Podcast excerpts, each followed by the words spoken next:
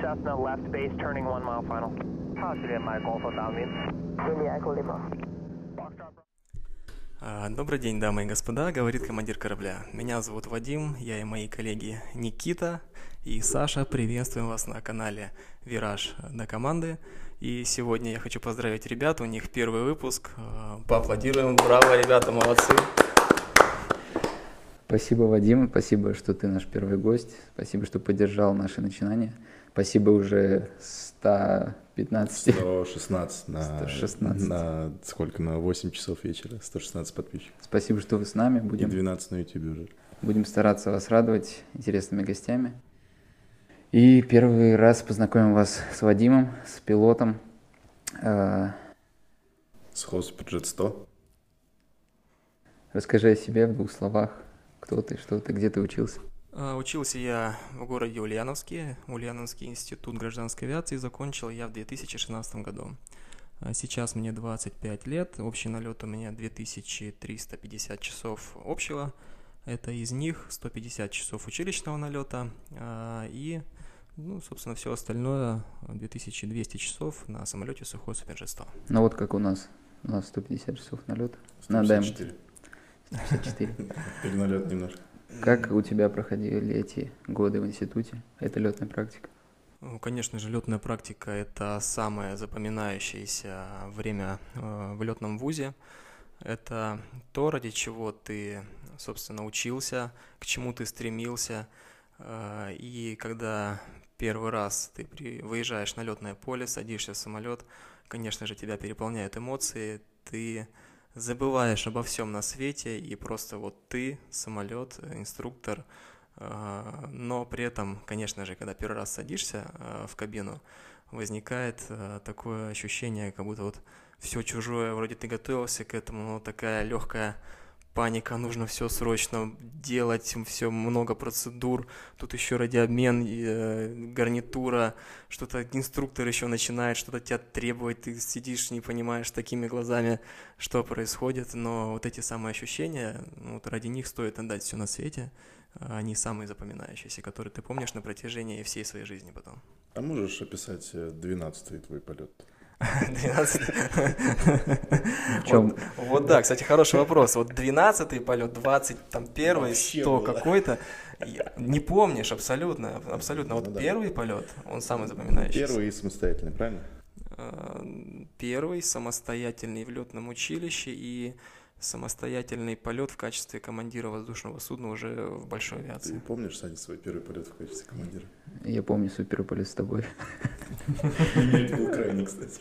Да, кстати, так совпало, очень интересно. У Никиты это был... Вы летали вместе. Да, Да. один раз мы летали вместе, и Саня единственный, кто летает маршруты без автопилота. О, На руках. Серьезные люди на руках летают. Это уже серьезно. Так может не у меня будем брать сегодня интервью? Александр, расскажите о своем опыте. Ладно. Как-нибудь другой раз.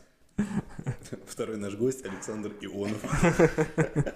Ладно, Вадим, э, и вот летная практика, замечательное время, э, пять лет в Ульяновске. А что потом? Как у тебя происходило устройство на работу? Потому что у нас сейчас с этим беда, именно поэтому мы здесь. А, Сейчас, да, интересное время. А, Но у меня происходило это маленько иначе, чем у других а, коллег моих, моих однокурсников. На четвертом курсе к нам приехали, приехала авиакомпания, комиссия, и из 220 человек нас отобрали 18, а, 10 на самолет Airbus и 8 человек на самолет Сухой Суперджет 100. А, И уже в процессе учебы в училище мы, мы проходили переучивание. То есть к концу пятого курса я уже был полностью готов. У меня за спиной уже были отлетанные тренажеры. Ну, переобучение. Мне оставалось прийти в авиакомпанию и пройти недостающие курсы, такие как опасные грузы, аварийно-спасательная подготовка. А, И где-то в начале июля у нас был выпускной, к концу августа, началу сентября я начал выполнять уже стажерские э, полеты в качестве второго пилот-стажера в авиакомпании. Это достаточно быстро, стоит отметить, потому что бывают случаи, когда у ребят после выпуска э, занимает около года, у некоторых даже больше, устройство э, на работу. У нас не было выпускного. Здорово, отец. А, ну ладно. А, слушай, ну расскажи очень кратко процесс э, переподготовки, там тренажеры, что вы на них отрабатываете, стандартные процедуры, нестандартные. Вот. Что должен э, отработать второй пилот перед тем, как начать летать? Там отказы двигателей, отказы гидравлических, может, систем. Ну, то есть, э, когда человек только после летного да, училища, Да, да, да, вот эти вот 44, там 10 сессий вот этих на тренажерах. Основной упор делается на стандартные операционные процедуры. То есть это те процедуры, которые мы выполняем каждый день, это основа работы. А, Для начала необходимо пройти э, курсы CBT, то есть нам выдавали ноутбуки, и там идет некая как программа, ну, назовем ее презентация, а, и ты должен изучить в теории а, основы этого самолета. После этого сдаешь экзамен, а, тебя садят на тренажер, но тренажер, а, он как несколько компьютеров стоит, которые э, имитируют э, кабину на самолета. И на них ты первоначально выполняешь процедуры. А Дальше, когда ты успешно проходишь эти тренажеры, честно, уже не помню, сколько там сессий. Суть важна. Да. Тебя садят уже на а, тренажер, вот как в фильмах показывают, который вот двигается, вот э, полностью кабина, э, вплоть до Ну, деталей. Full flight, все знают, что Да, это, да, да, ну, да, все да, же да, Просвещенный, что такое. И там летаешь, я не помню, 12 сессий, что ли, может. Ну вот и самое основное, что вот э, самые жесткие отказы, какие вы там отрабатываете? Для начала э, пилоты, которые только начинают летать, им их задача отработать идеально процедуры. Это, это, ну, это понятно, процедуры. да, да, да. А ближе к концу сессии ты начинаешь отрабатывать, э, э, то есть эти отказы, они прописаны в документах. То есть э, отказ двигателя, пожар двигателя, сдвиг ветра, а, система опасного сближения с землей. а, То есть эти процедуры, аварийное снижение, прерванный взлет, продолженный взлет, это все отрабатывается в обязательном порядке. Какие-то отказы э, раз в год минимально тренируются. То есть это не только когда человек пришел на работу, но и в процессе его работы полностью уже в дальнейшем. Э, какие-то отказы тренируются раз в полгода. А, И вот эти отказы каждый пилот сдает в в конце экзамен. То есть каждый пилот по этим отказам подготовлен. Скилл-тест – это экзамен, skill test и LOFT. Skill test LOFT, э, расскажи вкратце, ну, что это за аббреви- аббревиатура? по-русски. аббревиатура. Да, по-русски, по-русски. по-русски. А, слушай, прям аббревиатуру рассказать честно не могу. Только сейчас понял, что я действительно не знаю, как расшифровывается слово LOFT. Действительно, да. Ты прям хороший вопрос задал. А что это подразумевает? Это имитация э, полета, то есть как будто экипаж пришел в брифинг, ему дают документы, принятие решения на вылет, сколько керосина, то есть и инструктор э, ну, как существует, как третье лицо, которого якобы нет. И он ставит э, любой не момент. отказы Мгм. какие-то конкретные, а любые нестандартные ситуации. К примеру, дальше вы идете на тренажер, все как будто вы готовите кабину, как будто вы реально собираетесь выполнять какие-то ну, какой-то полет из точки А в точку Б. И, к примеру, на рулении у вас возникает нестандартная ситуация. Пример, просто пассажир э, начинает себя э, буйно вести, то есть начинает там драться, старший бортпроводник тебе докладывает, и вот ты должен а, грамотно выйти из этой ситуации. Ну, вкратце, просто это не то, что отказ, это может быть любая ситуация, связанная как и с людьми на борту или там... Абсолютно любая нестандартная погода, например, ситуация. там не позволяет. Да, лететь, вполне, Да, и то вы есть- должны это пресечь, как говорится, в нужный момент. А, Говоря о подготовке к полету, есть ли у тебя какие-то ритуалы или традиции, которые помогают тебе настроиться на полет? А, Ритуалы традиции, ну не назовем их ритуалами или традициями, просто, наверное, это какая-то последовательность действий. То есть, вот, допустим, когда человек идет э, готовиться ко сну, то есть э, мы все выполняем определенную последовательность. Там, человек идет в душ, он там э, принимает душ, потом он там, например, чистит зубы, вытирается полотенцем, задергивает шторы, там кто-то книжку читает, кто-то в Инстаграм пролистывает ленту и засыпает. То есть это определенный алгоритм действий. А, Для подготовки к полету тоже создан определенный алгоритм. Я сейчас не говорю про стандартные процедуры, там получение документов, изучения их нет. Я про житейские вещи, то есть э, также там приехать на работу к определенному времени. То есть э, зайти в брифинг, там кто-то берет кофе перед брифингом, там поговорить по телефону с кем-то, пообщаться с коллегами на работе, если позволяет время. То есть это определенные процедуры, которые выполняешь каждый день, и так привычнее просто-напросто работать. Ну, к примеру, из ритуалов, наверное, могу я отнести все-таки такую вещь. Я постоянно, когда прихожу на самолет и когда ухожу с самолета, э, может быть, это сейчас будет звучать банально, и кто-то скажет, ой, ну что это такое? Ну нет. Ой, ну что это А, я всегда хлопаю самолет по одному из бортов. Здороваешься и ну, прощаешься. Да, да, да, да, да, да. Ну, мне так спокойней. То есть, может, это и не несет никакой за собой э, каких-то практических действий, но мне так спокойней. Нет, это, мне кажется, абсолютно нормально и распространено, что многие с машиной так начинают свой день благодаря того, что все прошло в порядке, комфортно, без каких-то ошибок, поэтому это, я думаю, правильное действие. Ну, кому как, кому как. А, ты сказал, что нужно обязательно выспаться, подготовиться к полету. А, тяжелая профессия, а, которая очень требует а, физической и умственной нагрузки. А, расскажи, как это сказывается, может быть, на твоем здоровье, на твоей вообще жизни, и как ты не теряешь э, умственный баланс, э, как это сказать, э, как ты постоянно держишь свою главную мышцу вот в этом рабочем состоянии? А, действительно, достаточно сложно э, нам просыпаться, допустим, сегодня вылет у меня в 10 вечера, ты летишь всю ночь, приходишь домой там в 8 утра, к примеру, а, и на следующий день у тебя опять вылет в 8 утра. То есть ты должен поспать после ночного рейса, отдохнуть, то есть ну, полдня, грубо говоря.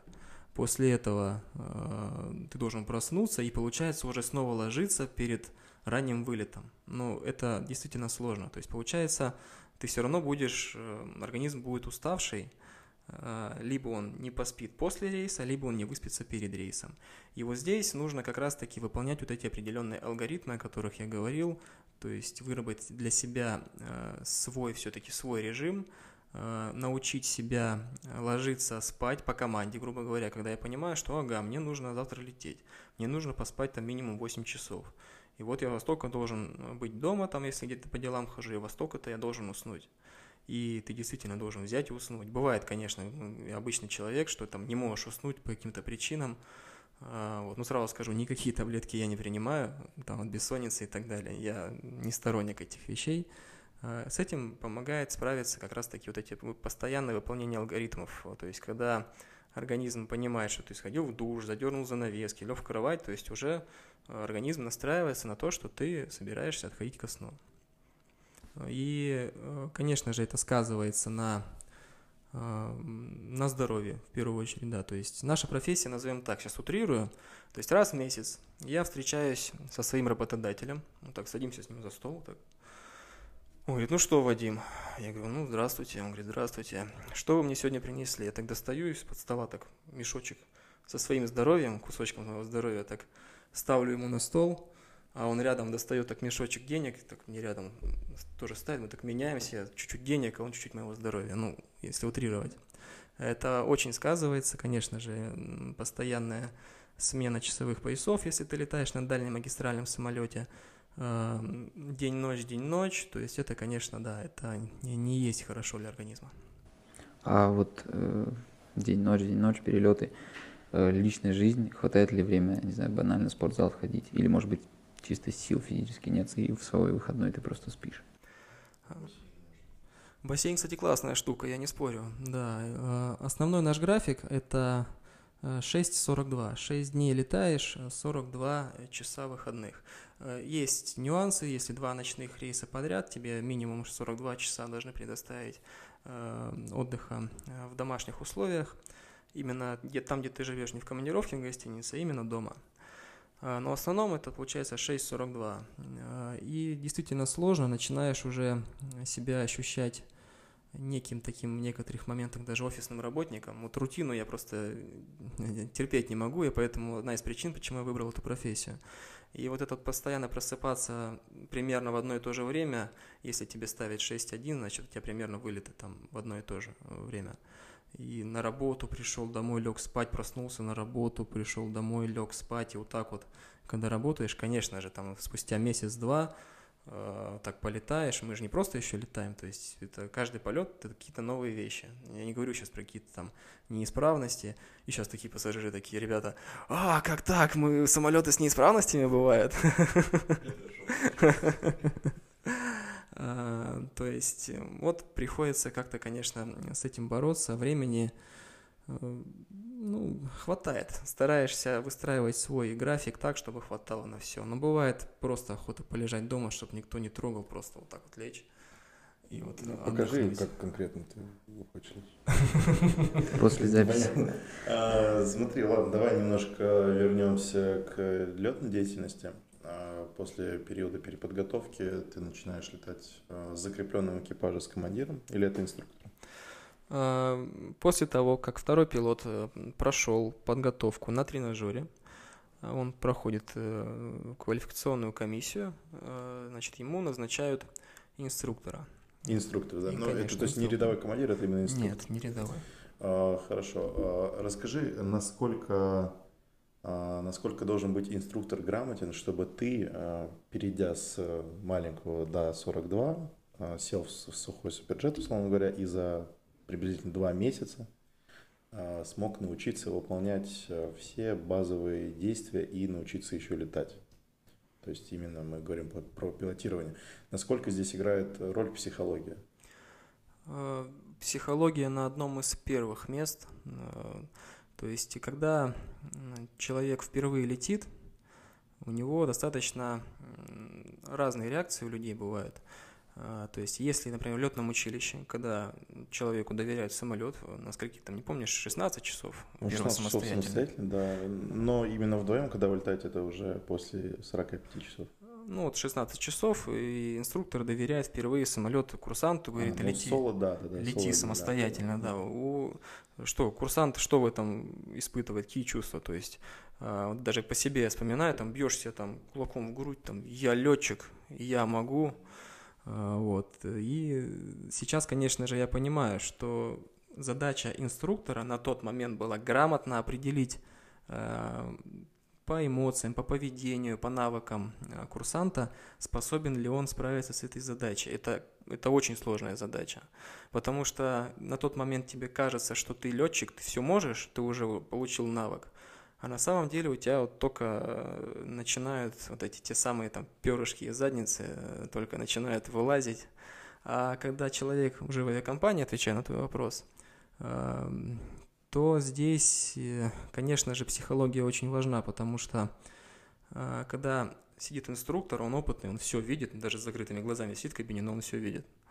И рядом неопытный второй пилот, стажер, который только начинает свой путь, а инструктор должен очень грамотно реагировать на какие-то ошибки, а они, несомненно, будут, какие-то э, неправильное выполнение или невыполнение каких-либо действий, э, неправильное ведение радиообмена с диспетчером и тому подобное. И вот как правильно... Ребят... Вопрос, да, вопрос стоит именно, как он должен реагировать. То есть э, а, где-то, например, просто объяснить, что вот э, немножко не так ты сделал, где-то прям пожестче сказать, так нельзя делать. И, ну, как этот процесс происходит? Вот... Э... На каком-нибудь примере можешь есть привести? Э, пример, ну, к примеру, хорошо, давай разыграем прямо сейчас. Давай. Э, давайте, например, Саш, вот, допустим, телефон лежит, вот это твой телефон, но его взял Никита по каким-то причинам. А, но тебе нужно вот прямо сейчас посмотреть в телефоне, допустим, план нашей беседы, структуру. И ты должен взять этот телефон, вернее сказать Никите, чтобы он тебе дал этот телефон. Но нельзя использовать фразу «дай мне» и тому подобное. Вот как ты ему скажешь. И при этом должно быть четыре ступени. Ты должен с каждым разом усиливать э, ну, требования, назовем это так, чтобы он тебе дал телефон. Первое, что пришло на ум, мне нужен телефон. Зачем так, так. грубо, товарищ инструктор? Так, тебе нужен телефон, Никита тебе его не отдает. То есть тебе сейчас нужно также мягко, но немного усилив дать ему понять, он не, не, не отдает тебе не потому, что он не хочет тебе его отдавать или там он вредный, а просто, ну, вот он не понимает твоих намеков. Что дальше? Чтобы не забыть о чем, нужно продолжать беседу. Мне нужен телефон. Неплохо. Неплохо, неплохо, неплохо. А, так, то есть ты ему показал, что если ты сейчас мне телефон не дашь, я не увижу план, и, собственно говоря, наша беседа дальше может зайти в тупик. Да. Он Это блокирование потребностей, как согласно Евстигнеевой, если помнишь. э, Да, удовлетворение твоих, наших общих с тобой потребностей, а в самолете это происходит с безопасности полетов, если я правильно понимаю. Ну, примерно так.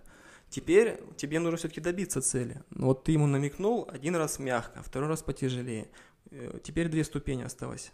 Э, Как все-таки ты вернешь телефон? Мне срочно нужен телефон. Никит, помогай. Мне срочно нужен телефон. Ну, неплохо, но это вот где-то вот на второй ступени все-таки.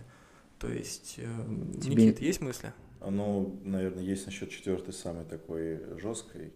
Если ты сейчас не вернешь телефон, наша беседа закончится. Мгм. Это Очень типа прям неплохо. штык, что ты все. Очень неплохо, кстати. И это... Да, это, я думаю, это Ну, третья четвер- ступень. Нет, это не третья? четвертая, это третья Еще ступень. жестче? Да, есть еще жестче. Четвертое это отобрать. Без, без мата, конечно. Четвертое забрать силу. Молодец. Берешь молча и забираешь телефон. Да, то есть ты не сказал слово «дай», ты забрал. Вот и также в полете есть э, значит, структура, называется она ПППВ. Сколько П? 3П, 1В. То есть первое – это э, попроси. Дальше э, предупреди. Потребуй и вмешайся. То есть это как раз-таки классический пример, как намекнуть э, своему коллеге, что он что-то делает не так, или он не успевает, например, неважно что, конфигурироваться к определенному рубежу, э, выпустить механизацию при заходе на посадку, или какие-либо еще э, недостатки. То есть ты сначала просишь, говоришь, пожалуйста, допустим, если мы идем выше, ну, намекаешь, грубо говоря, что так, там у нас э, успеваем, как ты думаешь? Такой, да-да, успеваем, то есть ты убедился в контуре, ага. Ты- но при этом ты видишь, что вы все равно не успеваете. То есть и ты уже начинаешь усиливать свое, э, уже говоришь, слушай, может снизимся все-таки? Мне кажется, мы не успеем. Он, да не, не, нормально, все нормально, сейчас вот чуть-чуть прям вот я пройду. Но ты видишь, что ну нет, ну никак. Все, ты посчитал профиль? Нет, никак. Ты говоришь, слушай, пожалуйста, снизься, иначе мы не успеем, я у тебя заберу управление. И Он, да нет, что ты там, сиди нормально, справимся. Не- такое Да, я бывало. так делал. Да, ты еще раз так делал. Спасибо за совет. Летим дальше, непонятно куда. Да, и э, дальше ты видишь, что человек уже, ну, он теряет ситуационную осознанность. Как командир воздушного судна, ты у него э, говоришь I have control и забираешь э, управление. То есть вот грамотная структура, по которой должен действовать инструктор. Как? Да, да не инструктор, Ну, вообще, рядовой в принципе. пилот, независимый инструктор или второй пилот. То есть это CRM, так называемый Crew Resource Management. Ну, по-русски говоря, в в народе, ну, психология. Круто.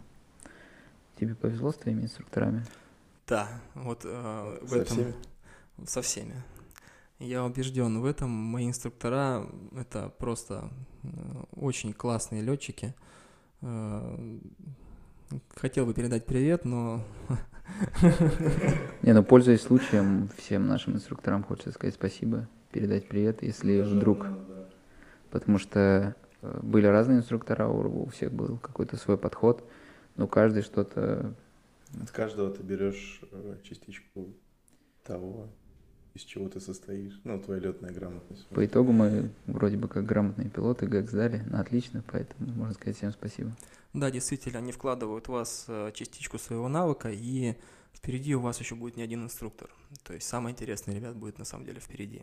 А, Кстати, знаешь, чем э, командир-инструктор отличается от обычного командира? Чем? Это в свое время мне рассказал мой инструктор в авиакомпанию, когда я пришел и летал просто стажером. Он говорит, вот грамотный инструктор, командир инструктора, он должен так сидеть, вот так говорит, на стуле, на кресле, так смотреть вот на заходе на посадку, у него так слюна должна течь, он так должен медленно все так сидеть, терпеть, терпеть, терпеть, терпеть, что там вытворяет э, стажер. Ну а потом, говорит, когда уже все терпеть уже некуда, конечно, если надо вмешаться, А, ну, если все нормально, стажер исправил, то, собственно, молодец. К чему это все? Смех смехом, конечно, но, конечно же, терпение, да, в нашей профессии играет основополагающую роль. А, в этих словах, это, хоть это и шутка, но заложен смысл. Смысл в чем? А, все люди ошибаются. И когда человек только учится летать, учится выполнять определенные процедуры, самое главное э, ему научиться на своих ошибках. То есть вот он э, сделал что-то неправильно, ему инструктор дал понять, э, допустим, техника пилотирования, и человек в идеале, стажер, должен сам это, да неважно, стажер, второй пилот, командир, неважно, летчик, пилот, должен исправить это самостоятельно. Это идеальный вариант. Если как только он отклоняется, коллега, и сразу же у него забираешь управление, ну, как, он так человек никому никогда ничему не научится. Ему нужно дать попытку самому это исправить. И тогда он запомнит, и у него появится навык. Во-первых, навык больше не попадать в такую ситуацию. Во-вторых, навык, если все-таки в нее попал, выйти из этой ситуации с достоинством.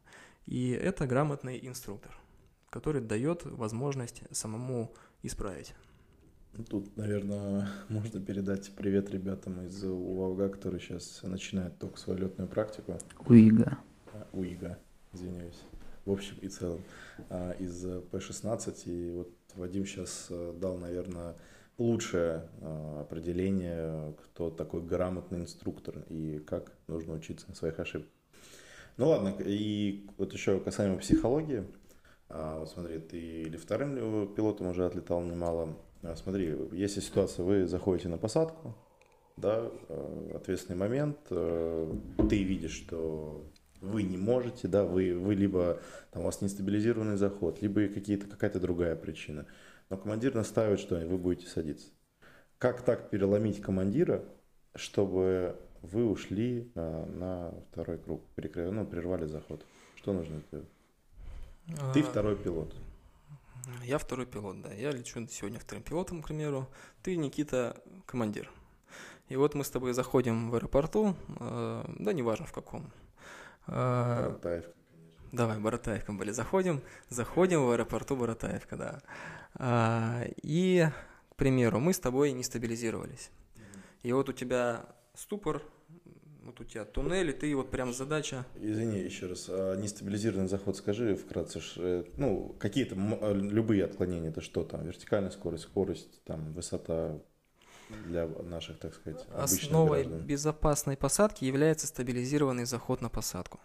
То есть к высоте 1000 футов э, самолет... Э, относительно земли. Да. Ну, на всякий случай просто, да. Да, относительно земли, да. Э, самолет должен иметь посадочную конфигурацию, должен находиться в определенном диапазоне скоростей, посадочной скорости. Режим работы двигателя должен соответствовать этим скоростям. Должен быть закончен брифинг экипажа. Должны быть прочитаны э, чек-листы. Э, и для управления самолета необходимы небольшие корректирующие движения на органы управления. И самолет должен находиться в определенном диапазоне. То есть, если это точный заход на посадку, там на приборе такие есть ромбики, они в определенных точках должны находиться, то есть не выходить за эти пределы. Ну, условно говоря, да, это строгие а, параметры скорости, да. высоты, вертикальной скорости, отклонения по курсу. И если какой-то один из этих параметров выходит э, за э, пределы, то должен, э, должен быть начат уход на второй круг. Да, да. Вот. Но, опять же, мы говорим про ситуацию, когда командир настаивает, что мы будем сажать. Угу. Вот, и ты второй пилот. Что мы тогда делаем?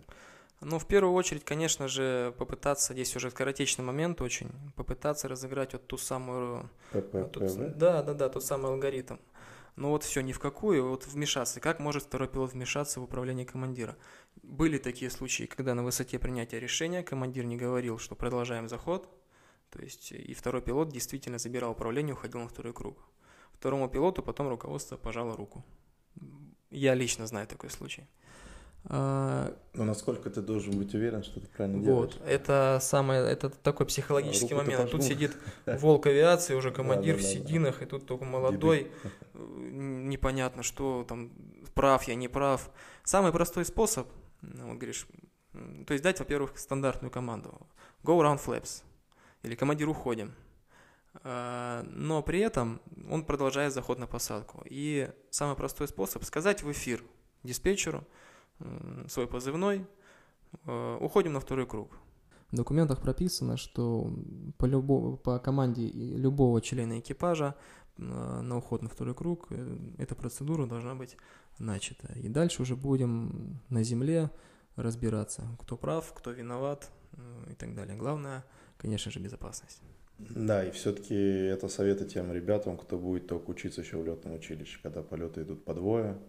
Все-таки, да, друзья, там одногруппники, думаешь, что все хорошо, сидите, смотрите, да, но все же. Не уверен. Нужно, бдить, нужно быть всегда бдительным. Не уверен, уходи на второй. Да, не уверен, но уходи на второй круг. Да, да, действительно все так. Вадим, э, как я знаю, в сухом суперджете места сидений размещены 2-3 да, это как-то нетипично, нестандартно. Почему так? Может быть, есть какая-то особенность, просто это меня заботит. Это отличительная черта нашего самолета. Да, у нас по левому борту расположено два сидения. А, сейчас говорим про экономический класс, а по левому, по правому борту а, три сидения.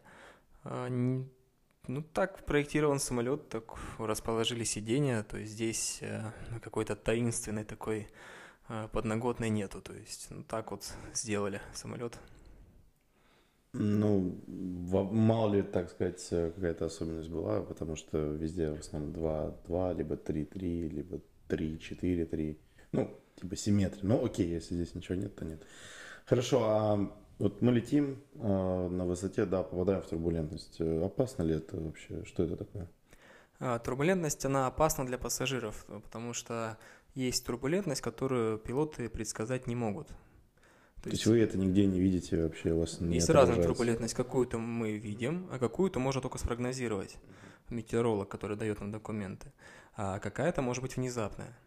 И рекомендую, кстати, всем пассажирам находиться в течение полета всегда пристегнутыми на своих местах. Очень важно для безопасности.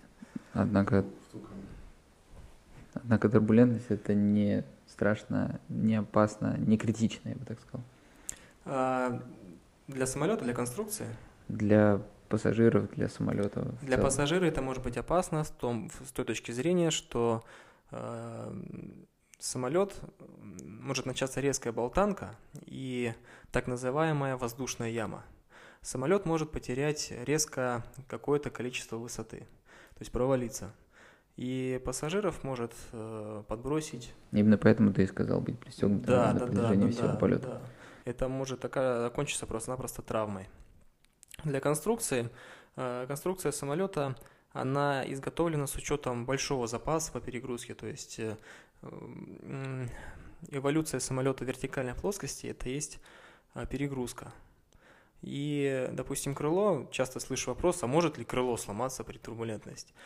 Ну, честно, не видел таких случаев, не знаю.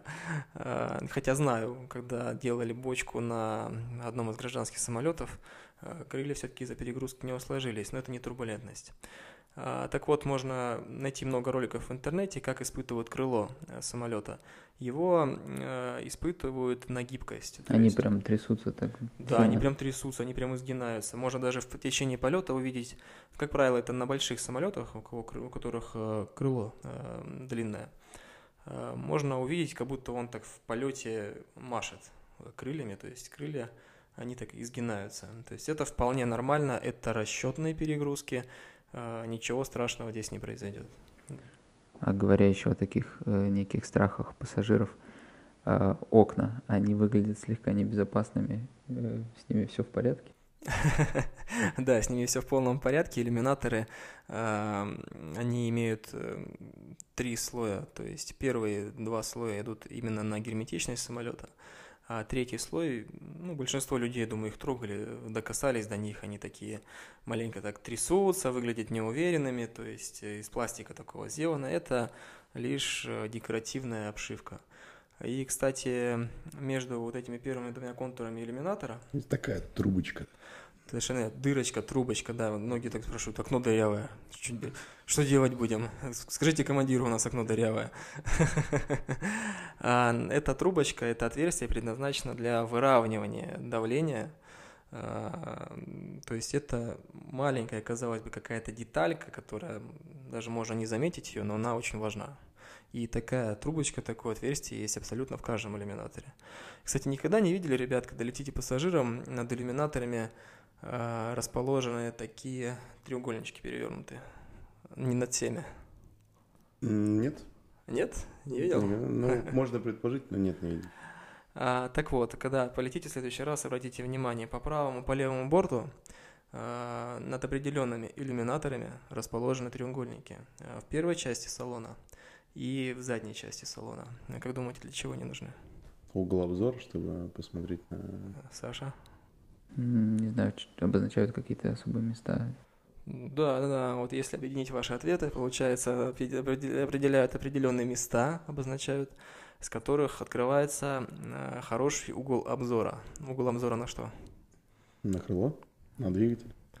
Ну, на крыло, на крыло. То есть спереди и сзади. А для чего нам нужно смотреть на крыло, спереди или сзади? Что у нас на крыле располагается спереди, что располагается за крылом? Механизация. Предкрылки и закрылки. Так вот, э, э, треугольниками обозначаются иллюминаторы, э, с которых открывается наилучший обзор на предкрылки или закрылки, на левое полукрыло и на правое полукрыло то и также на механизации крыла есть определенные риски. То есть нанесены отметки, которые соответствуют эм, позиции механизации. Их Циферка... можно увидеть, да, с позиции да. пассажира. Два, три да, или да. full. Ну, это про суперджет мы говорим. Но это, предна... это предназначено для пассажиров, чтобы они, если что, предупредили, или просто вот для какой-то проверки перед полетом? Да Под, нет, это не для проверки. снижения. Почему закрылки не full?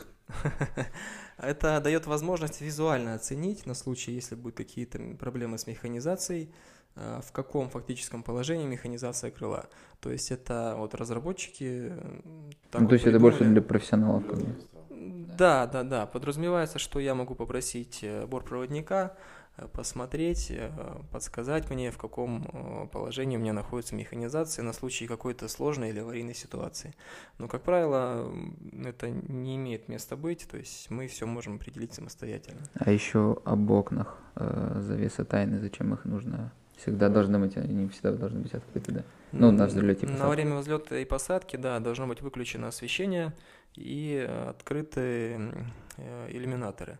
Это нужно на случай э, непредвиденных обстоятельств, э, в том случае, если случится э, какая-то авария и потребуется нам помощь спасательных служб, и через эти иллюминаторы они могли посмотреть, что, собственно, происходит в салоне, то есть на те определенные наилучшие места, чтобы прорубить обшивку фюзеляжа. Cut, off вот эти вот. Да, места, да, да, определенные да, отметки да. есть такими квадратиками красными снаружи на фюзеляже. Это наилучшие места, чтобы разрубить фюзеляж и проникнуть внутрь. А если... Я почему-то думал, что это больше сделано для пассажиров, чтобы, ну как, для безопасности полета, но чтобы, если вдруг пассажир увидит, э, например, горит двигатель, чтобы он как-то, может быть, дал знак. Ну, допустим, не сработала система, пилот не заметил, если вдруг Почему бы нет, кстати говоря? Действительно, я знаю случаи, когда э, пассажиры помогали, и они подсказывали, что, ребят, у вас э, там, к примеру, какая-то течь. Да, то есть передайте командиру, то есть я выходил, мы были на земле, я выходил, то есть мне передавали эту информацию, я действительно, это важная информация, спасибо большое этому пассажиру. Я выходил, смотрел, ну, это просто был конденсат. Это дождь шел. Это была действительно вода, то есть на крыле э, образовывался иней, он таял, пока самолет был на земле, и вода капала, пассажир подумал, что это что-то серьезное, почему бы нет, я сходил, проверил, убедился, все было нормально. Слушай, может ли самолет сам взлететь? Взлететь? А, да, вот э, думаю, что нет все-таки. Все-таки мы еще нужны. Посадить?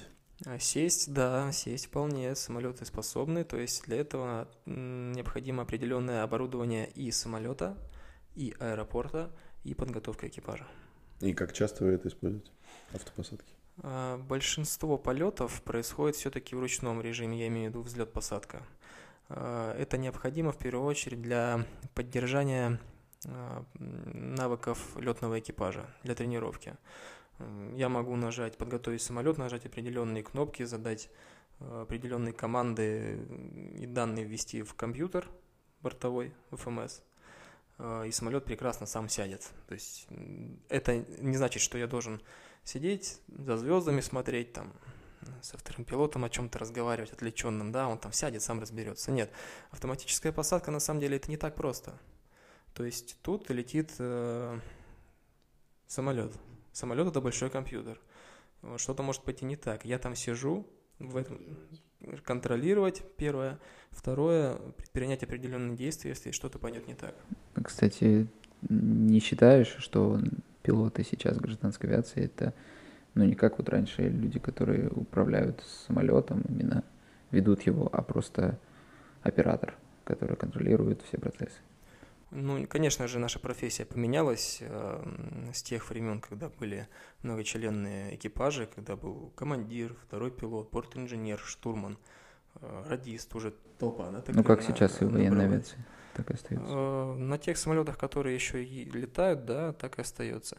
А здесь э, за счет автоматизации э, многих процессов удалось обязанности штурмана переложить э, на нас и на самолет. Обязанности радиста теперь выполняем мы. И борт-инженера. Теперь и наполовину тоже мы и самолет. То есть удалось вот, вот эти количество людей в экипаже сократить. Не могу сказать сейчас это хорошо или раньше было хорошо. Профессия поменялась. Профессия поменялась однозначно. Стало ли об это, от этого легче? И что мы там сидим, как многие считают, кнопку нажал, сидишь, куришь бамбук, ничего не делаешь. Нет, мы работаем. Работа не заключается в том, чтобы просто летать на самолете. Кроме этого, есть огромное количество а, требований, документов, очень много, которые мы должны знать. К примеру, мы летим из Москвы э, куда-нибудь в Берлин, полетим. Я, это международный полет, и я должен знать э, не только документы российские, то есть я вылетаю из Москвы, да, нахожусь, работаю в Москве, но и э, документы тех стран, над которыми я полечу. Там, Беларусь, Польша, Германия, какие-то отличия. Есть страны, которые полностью соответствуют, у них документы соединены Э, к общим каким-то э, мерам. А есть страны, которые имеют определенные отличия. Так вот эти отличия я должен знать. В общем, для тех, кто думает, что пилот это оператор, наверное, да, но это очень сложно и нужно очень много знать, трудиться и контролировать все. Так-то и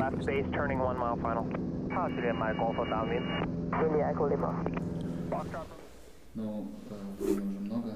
Я думаю, неплохо пообщались для, так сказать, нашего первого подкаста. Я думаю, еще осталось много неотвеченных и незаданных вопросов.